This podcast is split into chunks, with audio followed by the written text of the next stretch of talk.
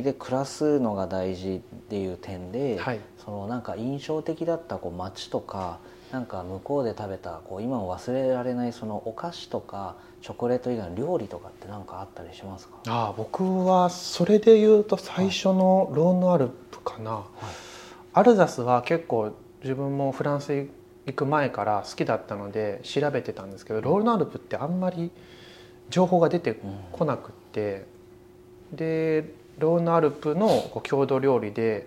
あのラクレットとかちょっと前でもね、日本でこうブームになりましたけども、ラクレットとかあとそのチーズも旬があるっていうのを、はい。そこでは初めて僕も知って、はい。なんかこのチーズは6ヶ月熟成なんだけども夏の若い草を食べたあの牛から取った6ヶ月のやつだから、えー今が一番美味しいよとか、同じ6ヶ月でも冬から、えー冬に取った牛乳だと牧草なんでなんかねちょっと風味が違ったりするんですよ。はい。だから単にこう6ヶ月チーズでも、はい。夏に食べるチーズと冬に食べるチーズで味が全然違う、うん。どっちがいい悪いとかではないんですけどそういう意味でもなんかチーズに旬があるとかはい。っていうのは僕チーズ大国じゃないですかフランスって、あそこに行って初めて、うん、なんかびっくりしたことですかね。うなんか乳製品の美味しさにすごいびっくりしたというか、あうん。ーでもそれはこうお菓子を作る職人さんにとってすごくそれもまたいい体験ですよね。そうですね。うん、なのででもローヌアルプのね郷土料理はすごい寒いからはい。生クリームをふんだんに使うのが多かったんですよね。なるほなんですごい高カロリーなんですけれども、すごい今でもすごい覚えてますねそういう料理に関しては。どなるほどでもあれですもんねその話がちょっと飛ぶかもしれないですけどカカオもその品種とかなんていうんですかねこう品質の基準がコーヒーとかに比べるとまだ結構曖昧だったりする中で、はい。同じ品種でもその取れた地域とか、うん。収穫した時期で味の変化とかが出てとかそういった何か共通するものがやっぱありますね。やっぱり農作物っていうところはうん共通するので、うん。そういう変化も楽しみながら今やってますけど。ね。なるほど、はいじゃあそういったこのまだそのと向こうで暮らすことが大事向こうのものを食べることが大事だった村田さんが、その、えーそこからルクセンブルクから帰ってくる時は、はい。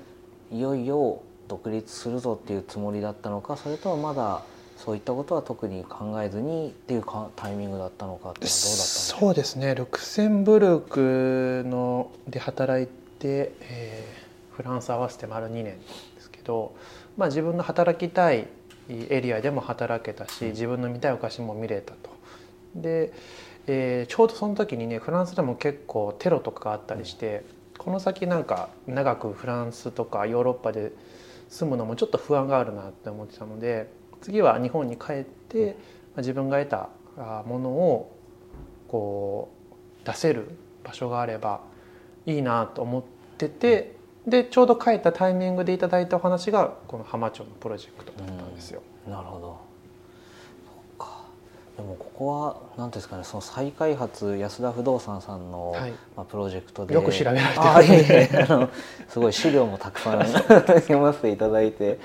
でも面白いですよね。あの確かにここ人形町も日本橋も浅草も、はい。ね、蔵前とかももう全部歩いていける距離で、でただ確かにあのそのネルさんのホームページとか見させていただいてあな確かになっていう感じたのがその僕はあの家が半蔵門線というか田園都市線沿いなので、ここ来させていただく時に水天宮前から来るんですけれども、うんはいはい。水天宮前っていうのは何ていうんですかねこう友人に子供が生まれるからその時のお守りを買いに来る町みたいな、そんなイメージだったんですけどただちょっとこっちのエリア来たことなかったなっていうのがすごい最初の印象で。はい。でいざ来てみたらなんかすごく本当に面白い町で。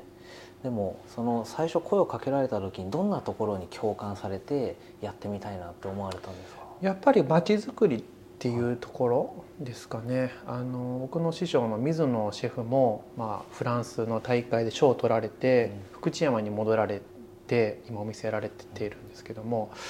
ぱり水野シェフのお店に福知山のマウンテンに行くっていう目的を持った人が土日になると、もうあの大阪神戸からあの来るんですよね。美味しいものがあるとそこに人が集まってくるっていうのは、なんか僕は今まちづくりとか言いながらやってますけどもこんなん全然意識する前からなんかこう肌で見させてもらってたのは、なんかそういうところだったのかなっていうふうに、うん、ここ最近思うようになりました。だからそういう面白さが、うん、このプロジェクトにはあるというか、ただ単にチョコレートを作るだけじゃなくて街のこう発展を一緒に見ながらあ仕事できるっていうところはすごい面白そうだなと思って、はい、なるほどでもそれはあれですねこう海外でいろんなお店だけじゃなく街も見てきたこう村田さんだからそういった考え方もなんかつながったのかなってなんかお話聞いてて思いましたね。そうですね浜町ってやっぱりあの実際僕がここでねやらせてもらってからどんな知る部分の方が正直多かったんですけども、うん、まあ、ちょっと反対側だったらね清澄白河とかあっち行ったら蔵前とか、人気のねここ最近のカフェエリアのちょうど真ん中に位置しててなんかもうポテンシャルがすごい高いエリアだと思うんですよ。うん、はい。あの日本橋っていうエリアの中でもこの浜町とか人形町あたりに住まれてる方がダントツで多いので、こうちゃんとこう丁寧な暮らしをされてる方が多くって、あのいいものを受け入れてくださるこう土壌がちゃんとある、いいものはいいって選んでくれる。なるほど。本当に地域の方にも恵まれてるかなっていうふうに思いますね。確かにこのビーントゥーバーチョコレートっていうのはその価値が分かる方からすると、うん、その 50g の、えー、板チョコが1,000円とか1,500円っていうのは、うん、あの全然あのもっとじゃあこれも買おうこれも買おうみたいになるんですけれどももうコンビニスイーツが大好きっていう方とかからすると、うん、なんでコンビニの板チョコは100円とか高くて150円なのに、これは1,000円もするんだろう、うん、こんなの買わないよってなりがちですけれども、うん、ちゃんとそこを何ですかね楽しまずは楽しんでもらって、理解してくれる方が多い地域っていう感じなんですか、ね、そうなんですよ。まあとはいえあのビントゥーバーってこうなんですよっていうのを、ここでやっても多分浜町の住まれてる方とか浜町で住められてる方には多分響かないなと思っててやっぱりそういうのはねあの中目黒とか もっともっとって言ったらあれかなあのザ・チョコレートマニアの人に向けたエリアでやればいいことだと思ってるんですよ。で僕たちがやってるビントゥーバーっていうのはあくまでも製法の一つなので豆からやってることに価値があるっていうよりかはあそこのチョコレート屋さんなんか美味しいんだよねって言ってもらえれば僕たちはそれでよくって、でそれであ実は豆からやってるんですとか、なんかそのぐらいでいいかなって思ってるんですよね。ここ最近ビントゥーバーの手法を歌ったねお店、まあ、僕たちもその中の本当一つではあるんですけども豆からやってますで売ってていけたのは本当にここ3年5年ぐらい前の話でもっとこう街に根付いて長くやっていくには本質的にそこのチョコレートを自分が美味しいと思って2回目3回目も買いたいと思うかそうじゃないか。もうそこに尽きるなと思って、うん、なので屋号にも「ビントゥーバー」っていうのは実は歌ってなくて、うん、まあ、クラフトチョコレート東京っていう、まあ、町の人がこう気軽に、うん、あの来ていただけるような、まあ、町のチョコレート屋って言ったらちょっと、うん、違うかも分かんないですけどもそんな非日常を歌ってる店では実はないですよね。はい、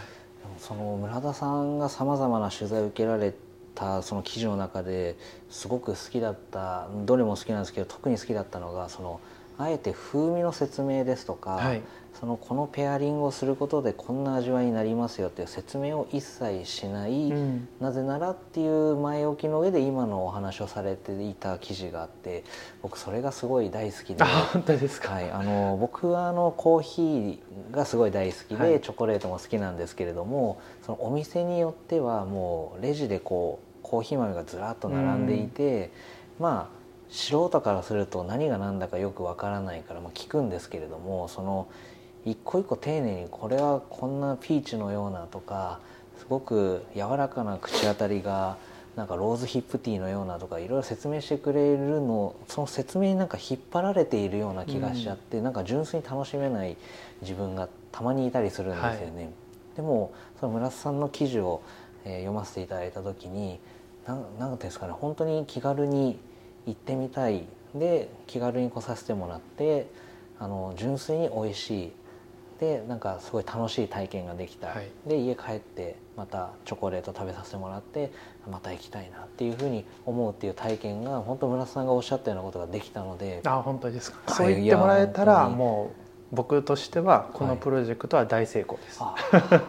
い、いや本当にすごいあのなんか肩の力がですね、はい、なんかこうカカオ豆から作ってるんですとかあとはすごいスペシャルティーコーヒーなんですとかっていうちょっと肩に力が入っちゃうんですけども、うん、本当気軽に遊びに来れて、はい、こういい意味でこう敷居が低くてっていうのが、うん、なんかすごく嬉しいなっていう思う記事がありましたね。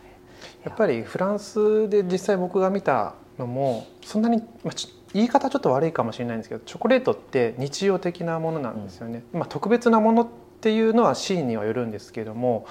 まあ、そこがチョコレートの面白いところでもあって、うん、日常的な使い方もできるしすごくこう特別な日のプレゼントとしても使えるっていうのがこうチョコレートの魅力の一つだと思うので、まあ、そこは広いシーンで、うん、あの生活の一部に取り入れていただけたらなっていうふうに思います。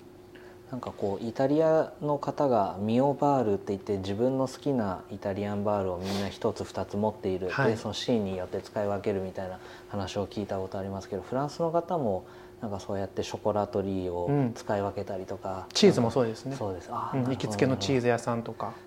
と同じような感覚であのパティスリーショコラトリーっていうのはそれぞれ、はい、あるっていうことなんですね。ね。なるほどでそのここでそのプロジェクトにこう賛同されてでいざこのシェフショコラティエとして働かれ始めて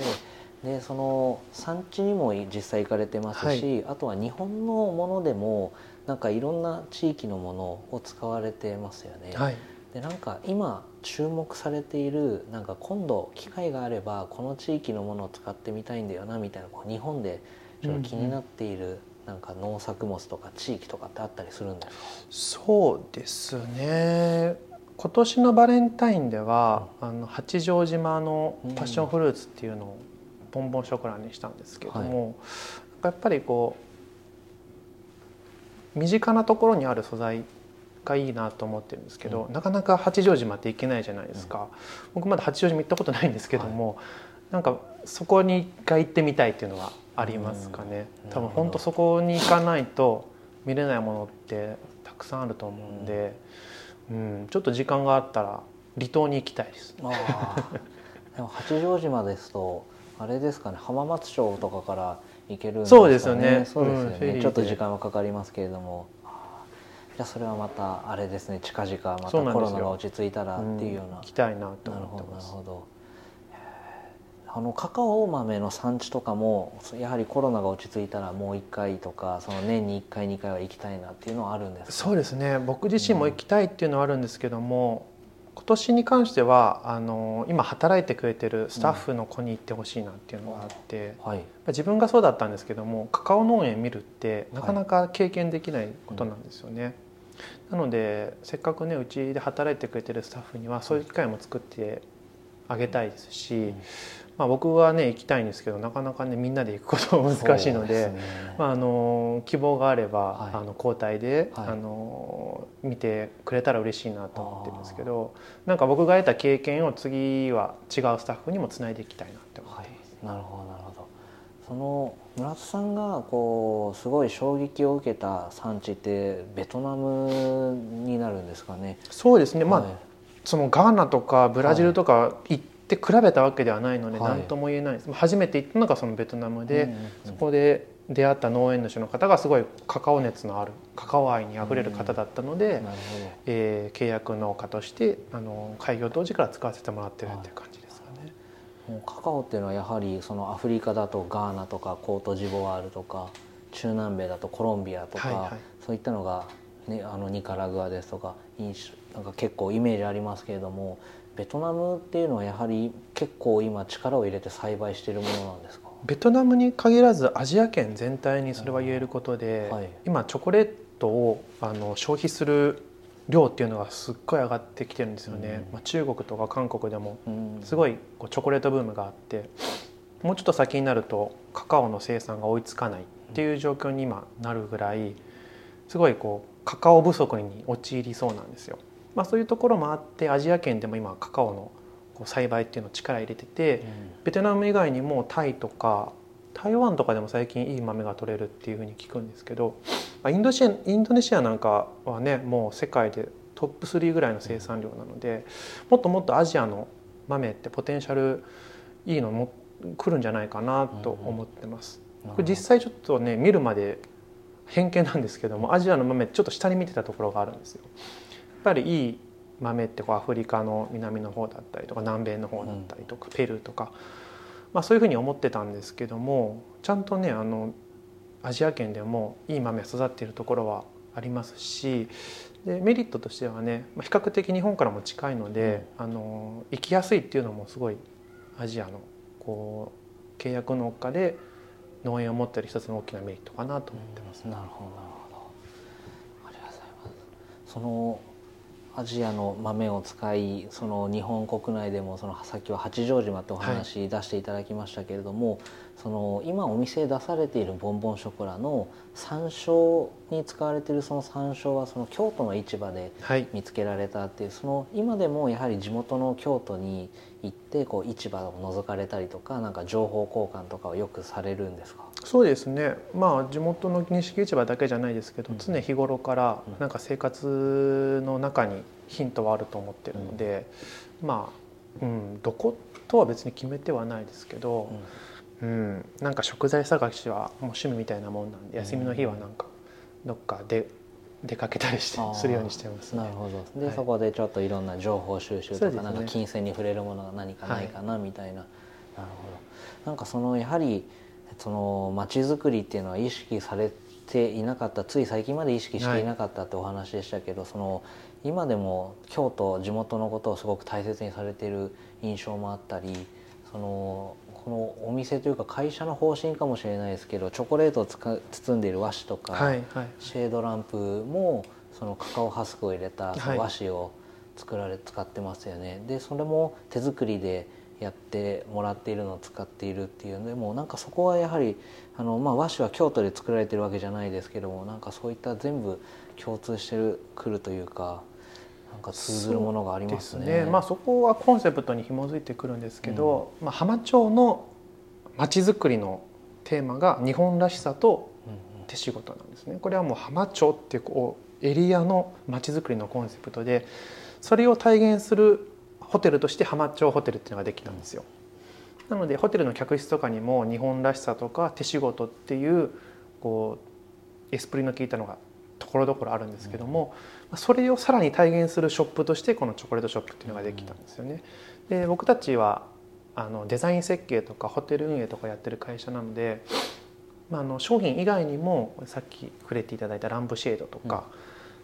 このショーケースも大きいキーダンスをイメージしてるんですけども、こういう建築の面からも日本らしさで商品のパッケージからもこう手仕事っていうのを表現できるっていうのは僕たちにしかない強みなのかなっていうふうには感じてます。そうですね。でまた本来もう破棄するだけのハスクをそこにまた入れて、そのチョコレートショップらしさもこう再現されててっていうのは素敵ですよね。はい、もう本当手すきの職人さんにねやってもらってる和紙なので、なんかこうぬくもりがあったりとか、うん、そうですね、はい。ただあの真っ白だともっと光が抜けてうん。夜とかちょっと強い印象あるかもしれない